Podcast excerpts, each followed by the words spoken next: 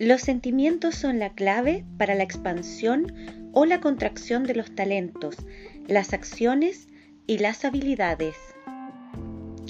Hola, continúo con la lectura del libro Dejar ir, el camino de la liberación del Dr. David R. Hawkins. Hoy con el capítulo 18 llamado El logro de metas vocacionales. Vamos.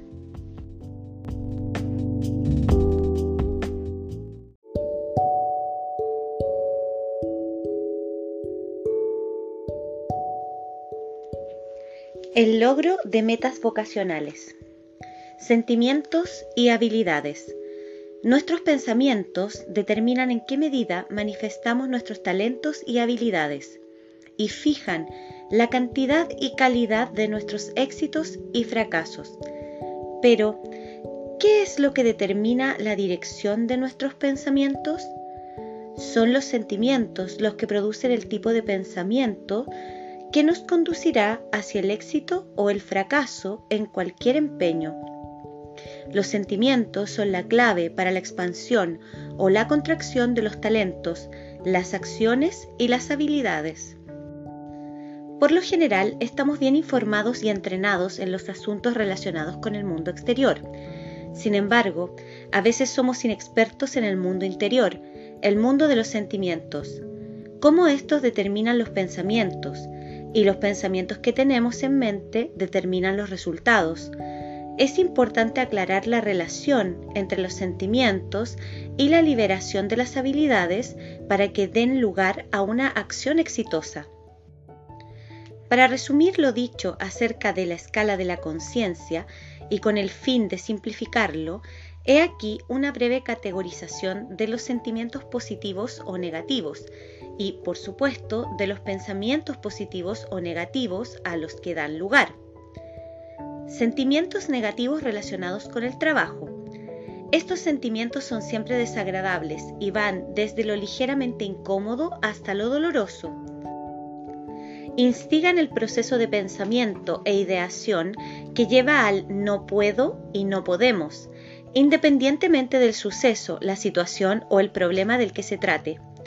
Los sentimientos negativos surgen cuando no nos gusta lo que vemos, oímos, pensamos o recordamos. El desagrado se expresa con sentimientos de ira, dolor y ansiedad. La forma habitual de tratar los sentimientos desagradables es suprimirlos. Asumimos que son parte integral de nuestro proceso de pensamiento. Este error se produce porque procesamos los sentimientos de desagrado a través de los pensamientos. Suprimir estos sentimientos no los hace desaparecer. Por el contrario, volverán a surgir en forma de pensamientos negativos. La negatividad no existe en una situación, sino en la reacción ante ella. Cuando reconocemos y abandonamos los sentimientos negativos, la situación puede dejar de parecer imposible y presentarse de repente como algo fácil de gestionar e incluso bastante útil. Uno de los principales sentimientos negativos que inhiben el éxito en la vida profesional es la envidia. La dinámica subyacente de la envidia es que cuando vemos a alguien salir adelante, esto provoca en nosotros una sensación de inseguridad. No es simplemente que los logros de la otra persona nos hagan sentir envidia, sino que desencadenan un sentimiento de carencia o insuficiencia con respecto a nosotros mismos. Tal vez no estoy logrando lo que debería, o tal vez no seré capaz de lograr lo que quiero, o tal vez los demás no aprecian mis logros que pasan desapercibidos. La envidia es dolorosa porque despierta una sensación de inadecuación y a menudo tenemos resentimientos hacia la persona cuyos éxitos han provocado involuntariamente este sentimiento.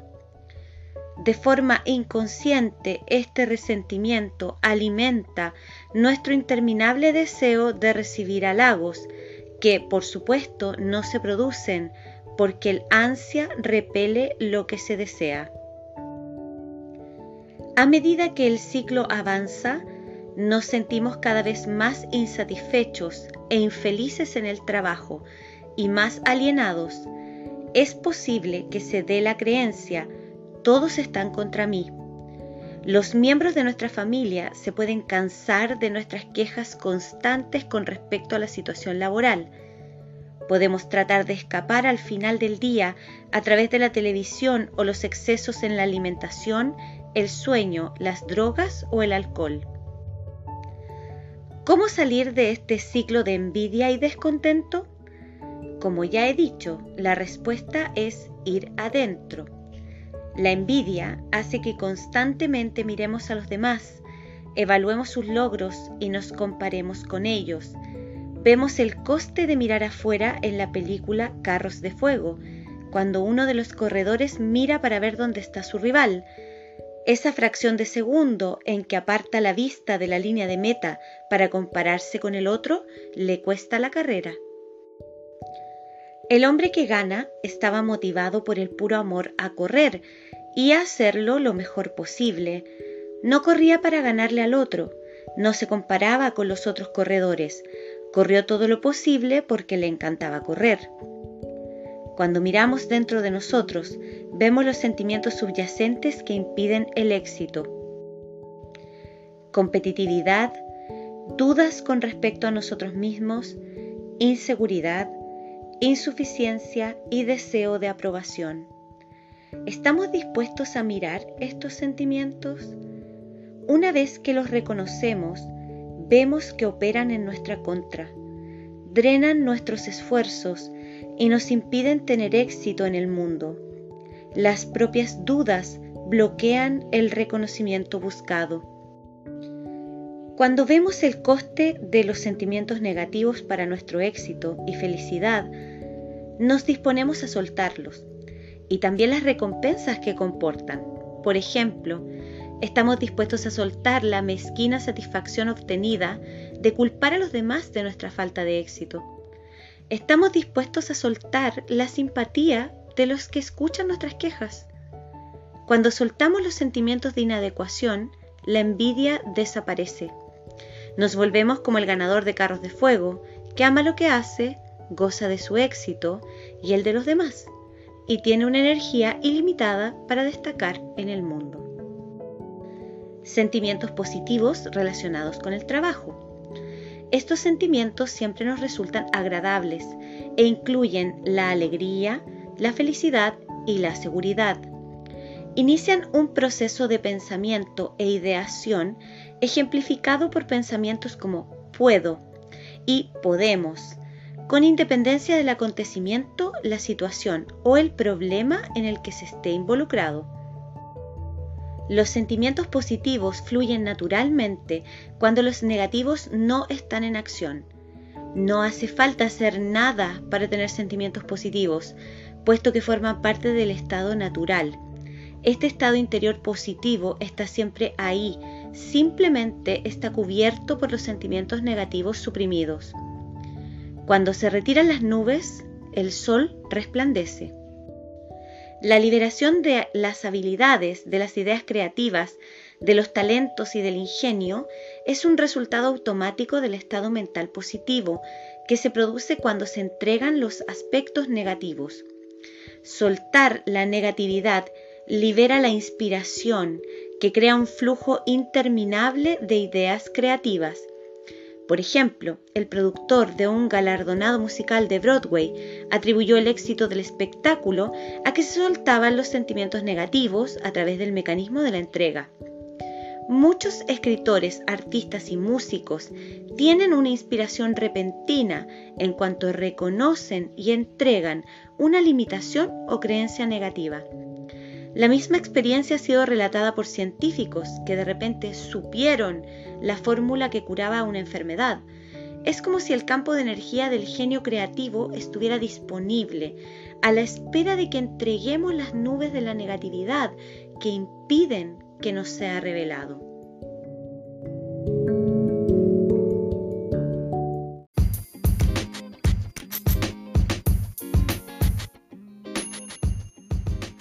Estás escuchando Dejar Ir del doctor David R. Hawkins. Si quieres seguir aprendiendo sobre autoconocimiento, no olvides seguirme en Instagram como arroa Loreto. Allí comparto reflexiones, consejos y recursos. Crezcamos juntos.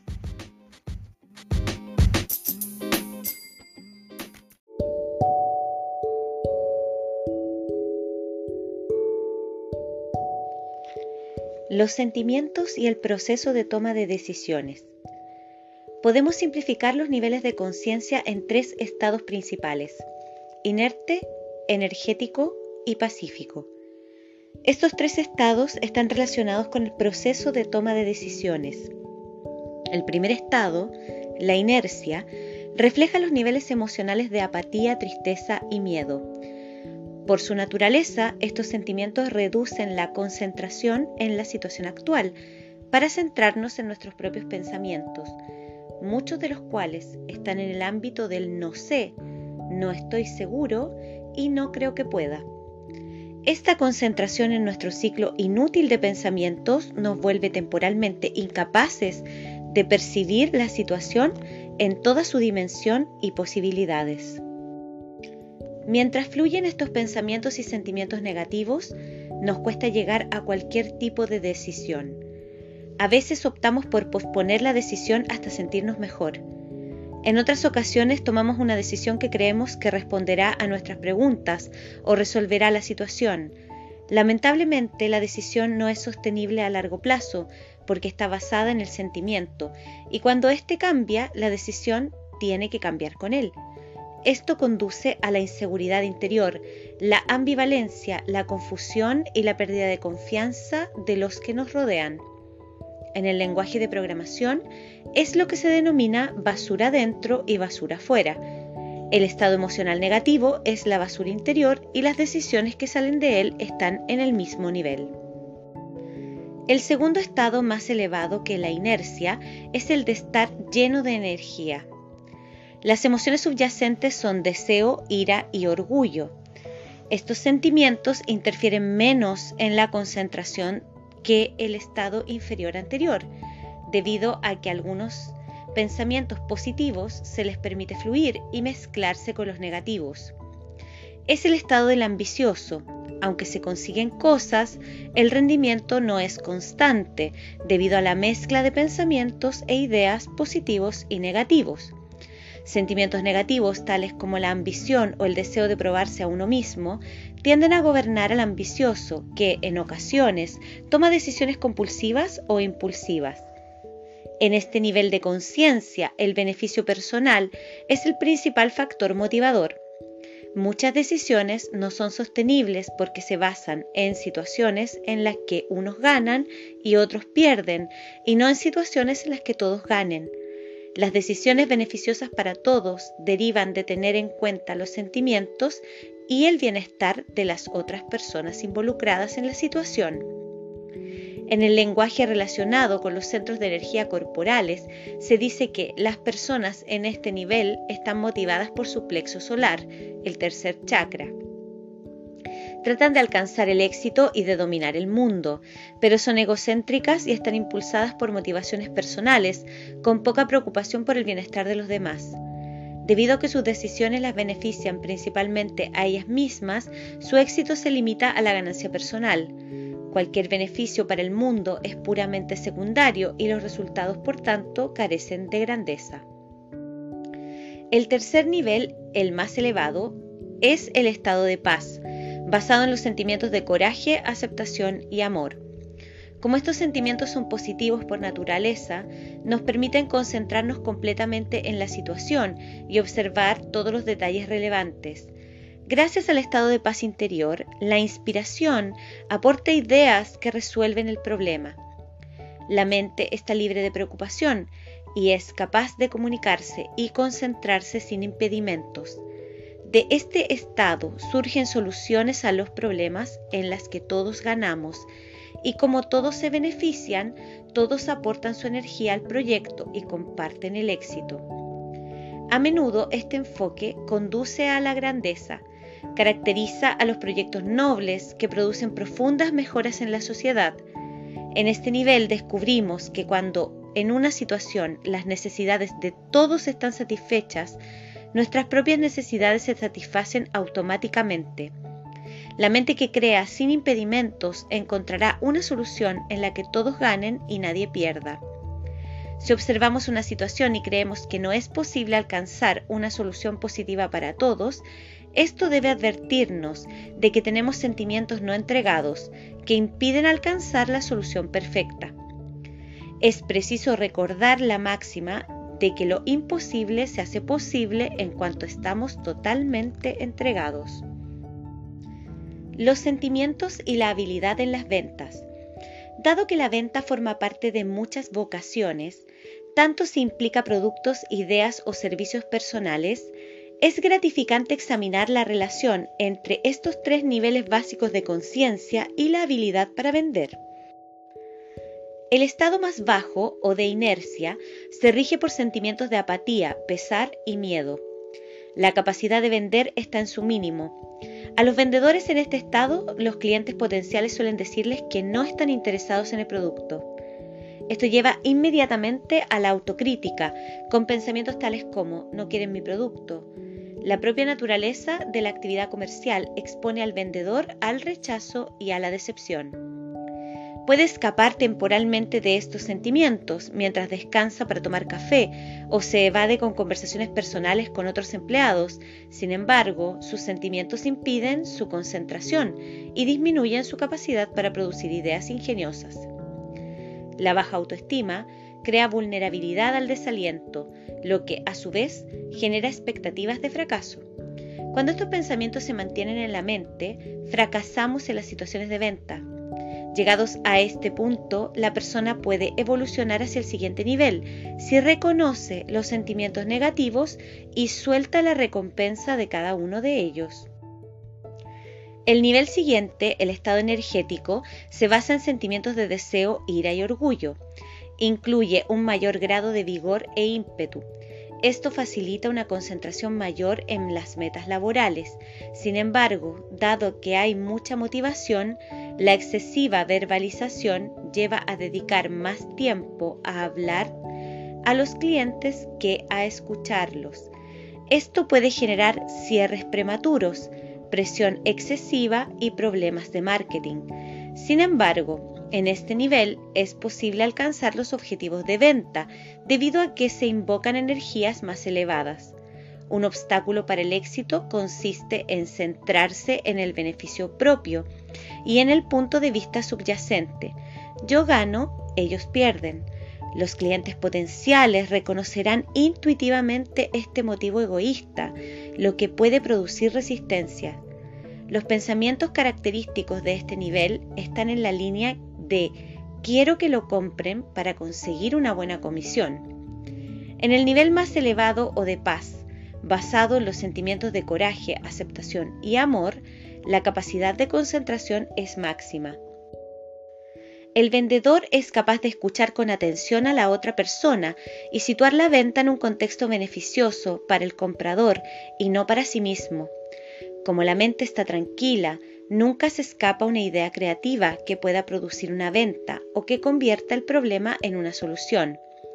En este nivel, el vendedor suele convertir en amigos a los clientes, que tenderán a ser leales.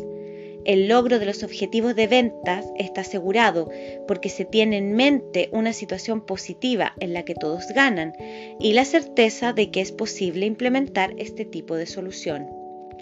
A menudo, al entregar una situación que parece imposible, se convierte rápidamente en una experiencia positiva. Veamos el ejemplo de una vendedora de una galería de arte. Las ventas no iban bien, llevaba semanas sin conseguir una, Intentó aplicar una serie de técnicas de conciencia y trabajó muy duro en ello. Utilizó la visualización, el pensamiento positivo, las técnicas de venta avanzada y las afirmaciones escritas, pero no pasó nada. Su frustración aumentaba con la consiguiente sensación de impotencia. Al final, desesperada, acabó por soltar completamente y entregó todos sus sentimientos reprimidos. De repente, se sintió libre de todo esfuerzo, intento y sacrificio. La tensión desapareció. Se sintió en paz mientras iba a trabajar esa mañana a la galería. A primera hora vendió dos copias de una escultura que curiosamente tenía el título de Dejar ir. Ejecutivos de diversas empresas han informado de situaciones similares. Por ejemplo, un socio de una firma contable muy prestigiosa, tras experimentar el éxito mediante esta práctica de la entrega, dejó la empresa para compartir con otros lo que consideraba lo más valioso de su vida. Quiso introducir este enfoque en una serie de grandes corporaciones. Estudió los resultados de esta práctica en una de las compañías de seguros más grandes de Estados Unidos. En los primeros seis meses de aprendizaje de la técnica, las ventas de los agentes aumentaron un 33% con respecto a un grupo de control. Llegó a la conclusión de que el éxito está relacionado con la capacidad de concentración, es decir, de mantener la atención en una sola cosa durante un tiempo, sin interferencias de otros pensamientos ni sentimientos. Una mente concentrada en un pensamiento positivo incrementa la probabilidad de que éste se materialice en el mundo. Las personas con más éxito son las que tienen en cuenta el bien mayor de todos los implicados, incluyéndose a sí mismos. Saben que para cada problema hay una solución en la que todos salen ganando. Están en paz consigo mismos, lo que les permite apoyar el potencial y el éxito de los demás. Les encanta su trabajo y por eso se sienten continuamente inspirados y creativos. No buscan la felicidad, puesto que han descubierto que esta es una consecuencia de hacer lo que más les gusta. Su contribución positiva a la vida de los demás, incluso de sus familiares, amigos, grupos y el mundo en general, les produce un sentimiento natural de realización personal.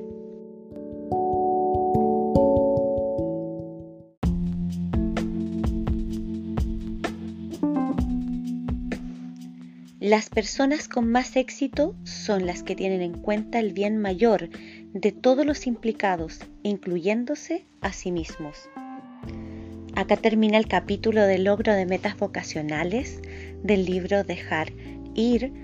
Me encantaría saber cómo les está yendo, si están practicando la técnica.